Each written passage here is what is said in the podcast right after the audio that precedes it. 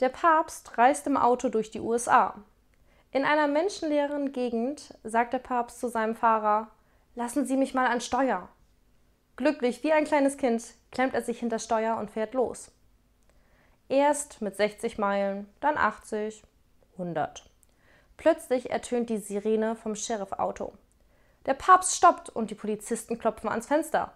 Noch bevor der Papst ein Wort sagen kann, rennen sie zu ihrem Wagen und funken die Zentrale an. Wir haben hier eine Geschwindigkeitsübertretung. Ja, und? Stellen Sie einen Strafzettel aus?